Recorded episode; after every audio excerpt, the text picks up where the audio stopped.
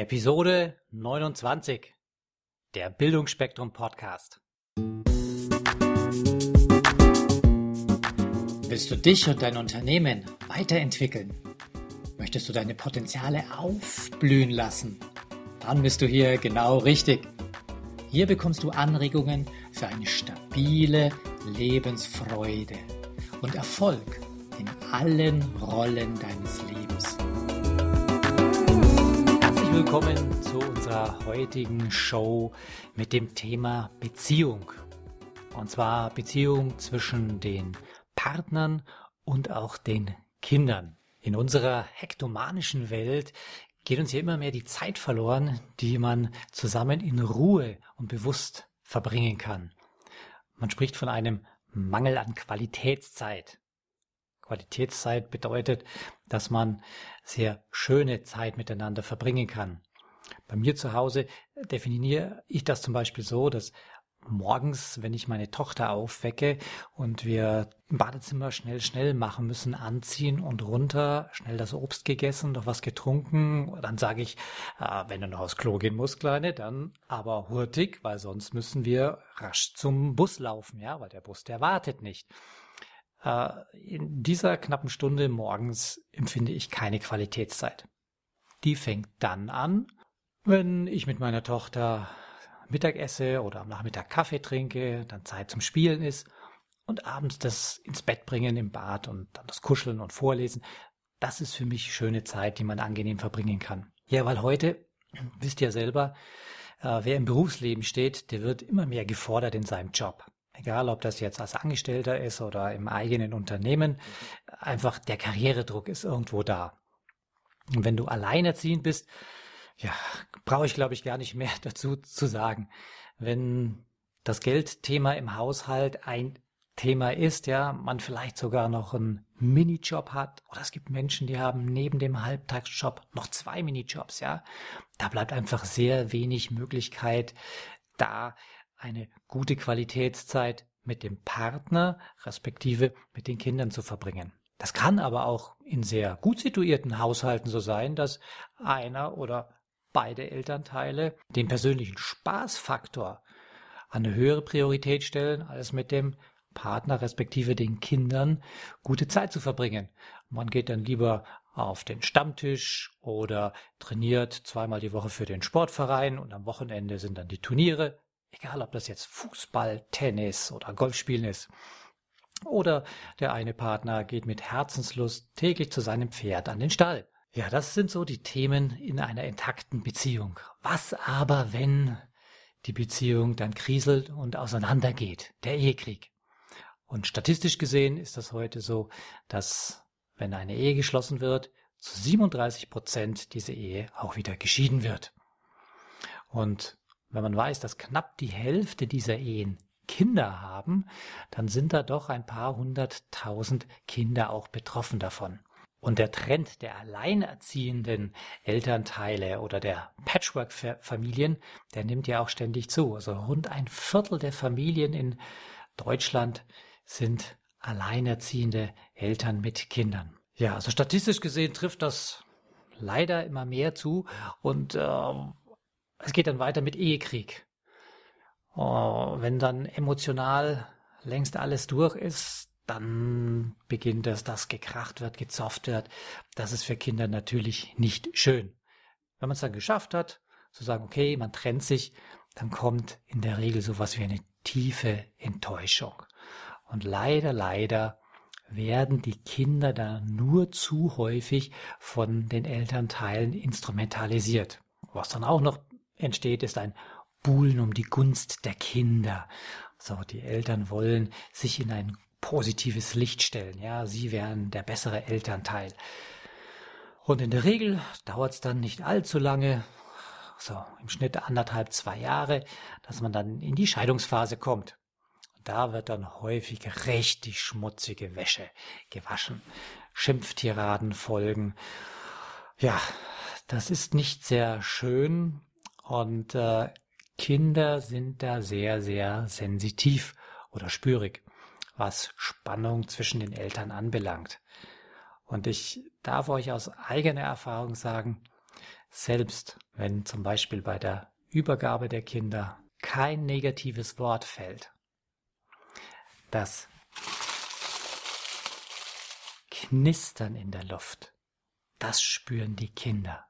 Und ich habe das bei unserer Tochter gemerkt. Also war so, als wir getrennt waren, hatten, hatte ich mit der Mutter meiner Tochter ein relativ gutes Verhältnis. Wir konnten uns sehen.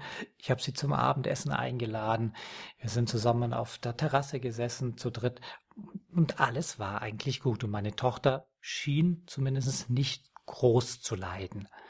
Als wir dann aber in die Scheidungsphase gekommen sind, in die heiße Phase und es nicht geklappt hat, dass wir uns einigen können, weil einer der Rechtsanwälte dazwischen geschossen hat, ja, da hat meine Tochter sehr darunter gelitten. Und wenn man darüber liest, weiß man, dass die meisten Kinder todunglücklich sind. Ja, was gibt es für Wege daraus? Wir wollen ja hier positiv denken. Ein wichtiger Punkt ist mal, dass man lernt, mit seinem Partner sachlich zu kommunizieren. Und das ist natürlich nicht so einfach, wenn die Emotionen hochkochen, ja.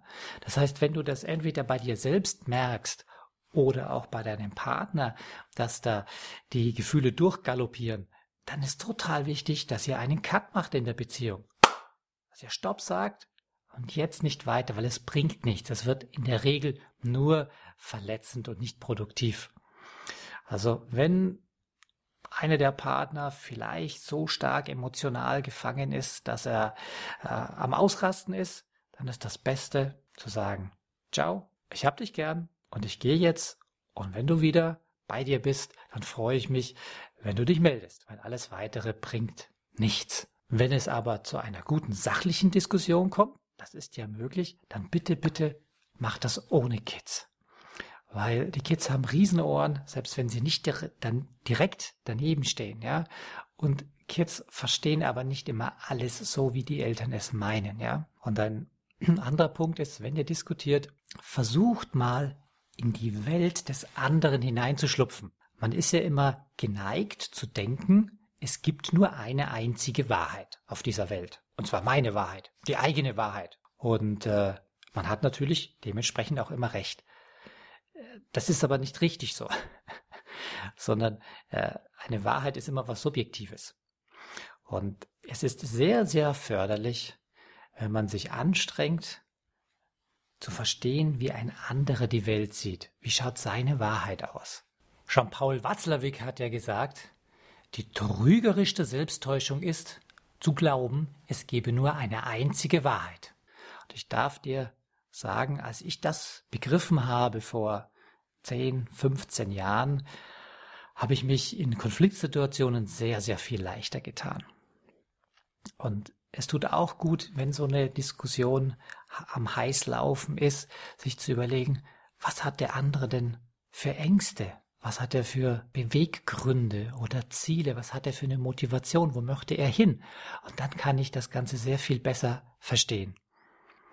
Es ist also auch wichtig, dass du mit deinem Kind sprichst. Und zwar ganz offen reden mit den Kindern. Denn etwas, was äh, viele Eltern am Anfang von so einer Trennung oder Scheidung nicht glauben, Kinder meinen, dass sie Schuld haben an der Trennung. Ich habe das persönlich gelesen gehabt und konnte mir das für meine Tochter überhaupt nicht vorstellen. Dachte mir, nee, wieso? Die hat damit gar nichts zu tun. Und das vergingen so zwei, zweieinhalb Jahre. Da war meine Tochter einmal todtraurig, absolut unglücklich.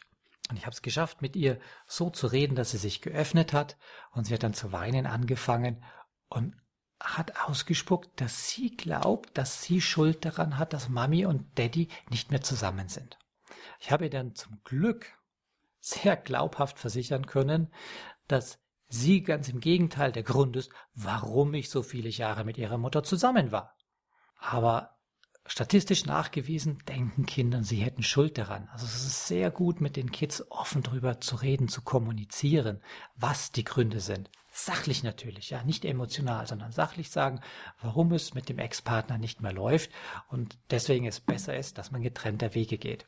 Und meine Tochter hat heute verstanden, dass sie eigentlich ein Riesenglück hat. Okay, die Eltern sind nicht mehr zusammen, aber es gibt viele positive Dinge.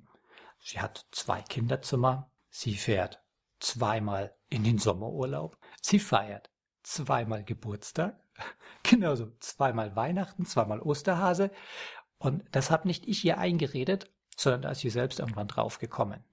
Also wenn man so offen umgeht, können die Kinder da auch was Positives draus ziehen. Ja, ein anderer Punkt ist, seid bemüht, dass eure Kinder einen guten Kontakt zum anderen Elternteil haben. Gerade wenn es jetzt so ist, dass so der Klassiker, die Kinder sind unter der Woche bei den Müttern und am Wochenende oder jedes zweite, dritte Wochenende bei dem Vater. Ja, ich habe das Glück, dass ich meine Tochter die Hälfte der Woche sehe. Das war mir ganz wichtig. Ich habe gesagt, wenn ich schon ein Kind in die Welt gesetzt habe, dann will ich auch viel von ihr haben. Und ich bin Single Dad, alleinerziehender Papa für die Hälfte der Woche. Und das ist wunderbar schön so. Und äh, für mich ist das Positive, früher, als die Beziehung intakt war, habe ich meine Tochter morgens manchmal kurz gesehen, aber keine Qualitätszeit morgens. Und abends bin ich meist zum Essen gekommen, dann kurz noch meine Tochter ins Bett zu bringen. Heute verbringe ich in der Regel sogar zwei Tage unter der Woche und die meisten Wochenenden zumindest zum Teil mit ihr. Ja, ein ganz anderer Punkt ist noch Actio est Reactio. Ihr kennt das alle sicherlich noch aus dem Physikunterricht aus der Schule. Nur äh, bei uns Menschen ist es ein bisschen anders. Gleich ist natürlich, dass auf jede Aktion eines Menschen irgendeine Reaktion erfolgt. Aber anders als bei diesem klassischen Element von den Kugeln, erinnert ihr euch noch, äh, sind so fünf Kugeln, Metallkugeln an einem Faden aufgehängt. Und wenn ihr eine Kugel auf der rechten Seite nach außen bewegt habt, losgelassen habt, bups, knallt sie zurück und auf der anderen Seite fliegt eine Kugel raus. Nehmt ihr hingegen zwei Kugeln auf der rechten Seite, lasst sie los, knack, fliegen auf der anderen Seite auch zwei Kugeln raus und so weiter. Das heißt, hier gibt es Gesetzmäßigkeiten. Im Bereich der Kommunikation entscheide ich aber immer selbst, wie ich reagiere. Und wenn ich mir bewusst werde, dass ich die Wahl habe, wie ich reagiere, ich habe die Freiheit. Und wenn mein Partner oder Ex-Partner, Partnerin streitsüchtig ist und emotional geladen ist, habe ich immer noch die Freiheit zu sagen, ich bleibe ruhig. Ich gehe auf den Streit nicht ein. Ich muss das nicht annehmen. Ich sage nicht, dass das einfach ist. Aber wenn man das verstanden hat, dass man in jeder Situation die Wahl hat, äh, sich zu entscheiden, was man tut, dann ist man einen großen, großen Schritt weiter. Solche starken emotionalen Reaktionen kommen in der Regel von dem Ego heraus. Das äh, Ego ist in irgendeiner Form verletzt worden. Es fühlt sich enttäuscht. Es fühlt sich unbefriedigt. Ähm, und daraus entstehen dann diese, ich sag mal, vorschnellen oder falschen, starken Reaktionen. Und man vergisst dann häufig völlig das Wohl des Kindes. Wenn dich äh, dieses Thema Ego interessiert, darf ich dir ein Buch oder auch ein Hörbuch ganz herzlich empfehlen, und zwar von Eckhart Tolle, Unsere neue Erde. Das ist ein ganz wunderbares Buch, wo er ganz ausführlich, jetzt auch unabhängig von dem Thema Kinder und Trennung, ja, sondern da geht es um das Thema Ego, wie ich mein eigenes Ego erkennen kann und schauen kann, wie ich zu mir selbst finde, in das Sein komme, in das Bewusstsein gelange. So, ja, zurück wieder zu dem Thema Beziehung Kinder. Was ich für mich herausgefunden habe, wie es mir sehr viel besser gegangen ist, war, dass nach der Scheidung, als ich wusste, welche große Summe ich hergeben darf, äh, an meine Frau. Der Richter hat ein Wort gesprochen. Und ich darf euch sagen, es gibt gute Richter, es war ein netter Richter, auch wenn ich viel weniger Geld hatte danach. Aber ich habe mich mit der Situation abgefunden. Ich habe gesagt, okay, das ist es. Cut. Und äh, ich habe die negativen Emotionen zu meiner Ex-Frau losgelassen. Ich habe den Schmerz losgelassen. Und ich erinnere mich noch, dass meine Eltern sich gewundert haben, gesagt haben, wie, wie kannst du das nur? All das, was sie dir angetan hat und jetzt genommen hat und so. Ich habe gesagt, das bringt doch nichts, wenn ich jetzt zusätzlich zu dem Ganzen auch noch negative Gefühle hege und die dann in meinem Bauch vielleicht hüte, ja. Das war nicht einfach, aber es war sehr, sehr befreiend und für mich so der Weg zur Erlösung. Sie hat zum Glück nicht gesagt, dass das die Hausaufgabe für die nächsten 14 Tage ist, ähm, sondern wir sind uns klar, das ist so eine kleine Lebensaufgabe. Aber es ist ein schönes Ziel und ich habe ein tolles, klares Bild. Und immer wenn ich das schaffe, geht es mir sehr viel besser. Letztlich geht es also darum, dem anderen zu vergeben, Frieden zu schließen mit ihm.